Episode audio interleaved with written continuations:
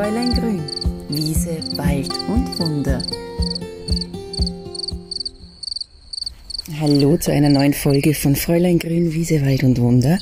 Und der Sinn der Sache ist ja, dass ich mir überlegt habe, bei diesem Podcast euch mitzunehmen, wenn ich in die Natur rausgehe. Das ist bei mir aber auch immer der Fall, dass ich meinen Morgenkaffee nehme und, wenn es das Wetter zulässt, barfuß in meinen Garten gehe.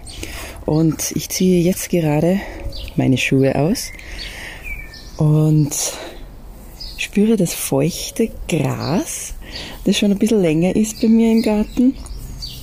Und mit dem Kaffee in der Hand, der Sonne jetzt auf dem Gesicht und diesen kalten Gräsern, die ein bisschen kitzeln, aber doch auch erfrischen, starte ich meistens in den Tag. Und jetzt war ja eine lange Regenperiode bei uns. Heute ist sozusagen der erste Tag, wo die Sonne wieder intensiv und stark scheint und das gehört natürlich ausgenutzt. Und was ich dann bei meinem Morgenspaziergang immer mache, und da nehme ich euch jetzt ein bisschen mit, ist, dass ich eine Runde drehe. Ich wohne mitten in der Stadt in Salzburg und habe aber das Glück, dass wir hier einen richtig großen Garten haben, wo, ja, und das ist eigentlich mein Lebensbaum, ein riesiger alter Apfelbaum. Es ist ein Boskop-Apfel, also auch eine alte Sorte. Der thront da richtig. Im Mai blüht er meistens und jetzt sind schon kleine Äpfel dran. Und ich gehe dann immer hin, begrüße auch den Apfelbaum, greife ihn ein bisschen an, atme tief durch und dann schaue ich, was denn bei meinem Kräuterbeet alles los ist. Das ist sozusagen mein erstes Kräuterbeet gewesen. Da habe ich auch ein bisschen zum Experimentieren angefangen, habe dann gemerkt, okay, Beifuß ist fast wie ähm, ja, ein Selbstläufer, der sich überall im nächsten Jahr dann zeigt, weil er mit seinen Trieben überall rauskommt. Aber das ist auch gut so. Ordnung ist erstens einmal in der Natur sowieso ähm, nicht meine Intention und von Natur aus her auch nicht logisch. Also ich habe wahnsinnig viel bei diesem Experimentierkräuterbeet gelernt. Ich habe mir aber auch jetzt nicht nur so klassische Kräuterbeetkräuter wie Majoran oder Salbei geholt, sondern auch wilde Wiesenkräuter, die ich dann ähm, bei den verschiedenen Plätzen eingepflanzt oder ausgesät habe, weil ich einfach als Experimentierbeet sehen wollte, wie entwickeln sie sich, welche Pflanzen sind gute Nachbarn, wann fangen sie zu blühen an, was gefällt ihnen, was gefällt ihnen nicht. Und in den letzten, jetzt bin ich seit fünf Jahren da, in den letzten fünf Jahren habe ich wahnsinnig viel gelernt. Zum Beispiel, dass der Waldmeister ein unfassbar schöner Bodendecker auch ist. Also das heißt, wenn man so Stellen hat, so ein bisschen halbschattig, die ähm, begrünt gehören zum Beispiel, dann ist der Waldmeister ein Traum. Was ich auch gelernt habe, ist, dass der Liebstöckel jedes Jahr wiederkommt, aber in diesem Jahr überrascht er mich immens. Liebstöckel ist ein klassisches Würzkraut. Früher hat man auch gesagt, macht den Stöckel lieb. Und ich bin knapp 1,80 groß und er ist in diesem Jahr fast zwei Meter groß und fängt jetzt langsam zu blühen an. Und das ist ein Kraut, wenn du da nur leicht darüber streichst, hast du diesen typischen Suppengewürzgeruch in der Nase. Eine ganz große Freude habe ich im Beinwell, vor dem stehe ich jetzt. Der fängt ganz früh im Frühling schon an zu blühen mit den lilanen ähm, Glockenblüten ein Traum für Hummeln. Also da das zu beobachten ist jedes Jahr ein Highlight. Er ist in diesem Jahr sehr buschig. Ich steche dann auch jedes Jahr immer die Wurzeln ähm, aus, zerteile die, nehme einen Teil her und den Rest lasse ich in der Erde, weil das mag der Beinwell. Der vermehrt sich dann sozusagen im nächsten Jahr wieder und äh, wächst viel, viel buschiger. Was ich auch gelernt habe, weil natürlich ich auch ein Medesüß bei mir im Garten haben wollte, das es ja sehr feucht mag. Das wächst ja gerne so am Bachläufen oder eben da, wo es einfach feucht ist.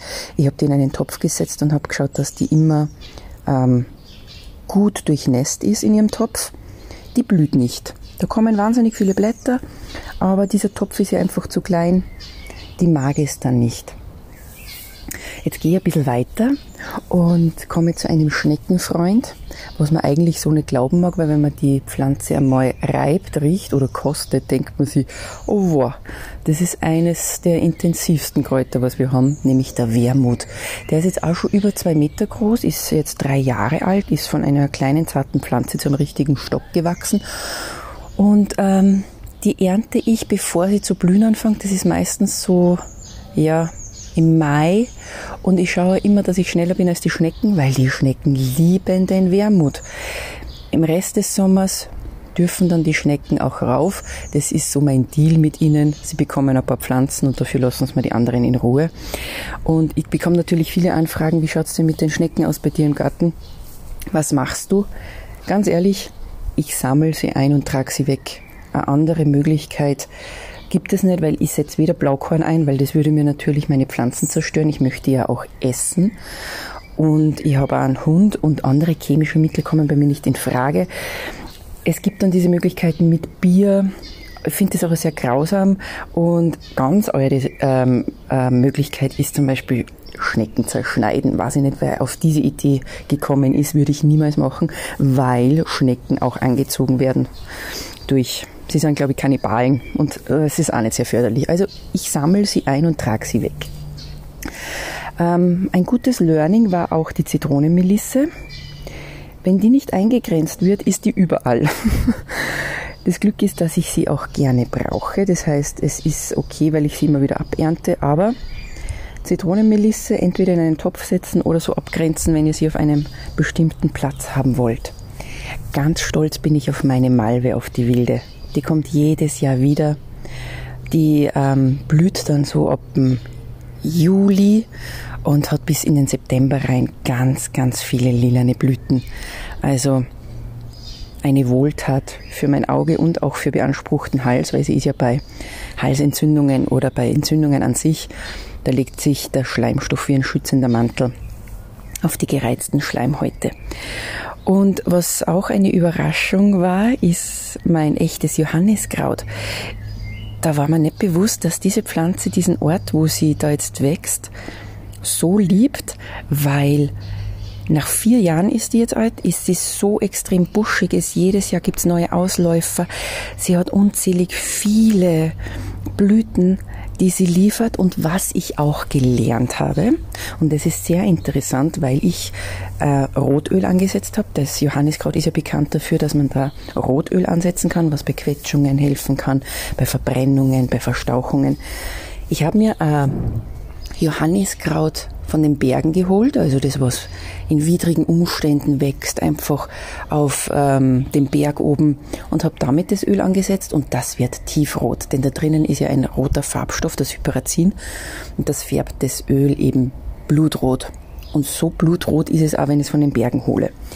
Mache ich aber mit meinem, ich sage jetzt mal Stadtgarten Johanniskraut ein Rotöl, ist es orange zwar dunkelorange, aber niemals so intensiv rot wie von den Bergen. Also da allein habe ich schon mal erlebt, wie dieser Unterschied von Inhaltsstoffen ist. Wie intensiv doch die Inhaltsstoffe sich auf den Bergen ähm, entwickeln. Und man spricht immer von der Stärke der Alpenkräuter. Und das habe ich am Beispiel vom Johanniskraut eindeutig gemerkt. Das äh, letzte Kraut, was ich euch jetzt noch kurz ähm, erzählen möchte, ist der Majoran. Der Majoran ist genauso wie die Zitronenmelisse, kommt immer wieder an den verschiedensten Stellen raus. Ähm, macht mir jetzt auch nicht so viel, weil ich nehme ihn her für Gewürzpaste. Ich äh, nehme ihn frisch zum Kochen her.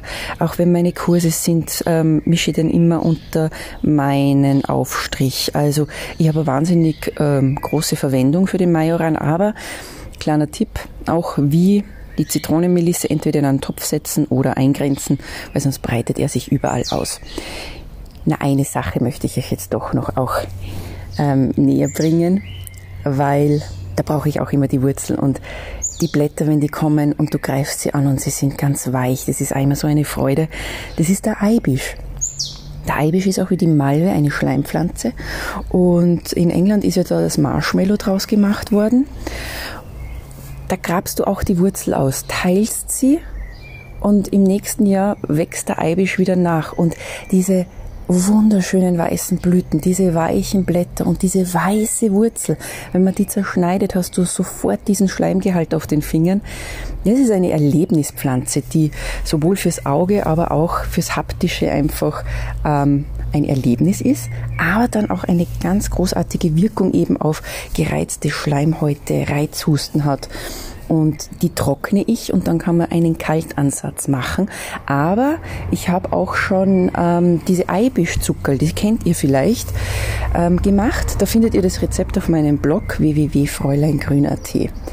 Und so wandle ich jeden Tag in der Früh mit dem Kaffee in der Hand durch meinen Garten, schaue, beobachte, entdecke und starte so mit ähm, dem feuchten Gras auf meinen Fußsohlen erfrischt in den Tag und wünsche euch jetzt auch noch einen wunderschönen und hoffe, wir hören uns das nächste Mal. Keine Ahnung, wo wir uns dann hören. Ich werde euch wieder mitnehmen bei Fräulein Grün, Wiese, Wald und Wunder.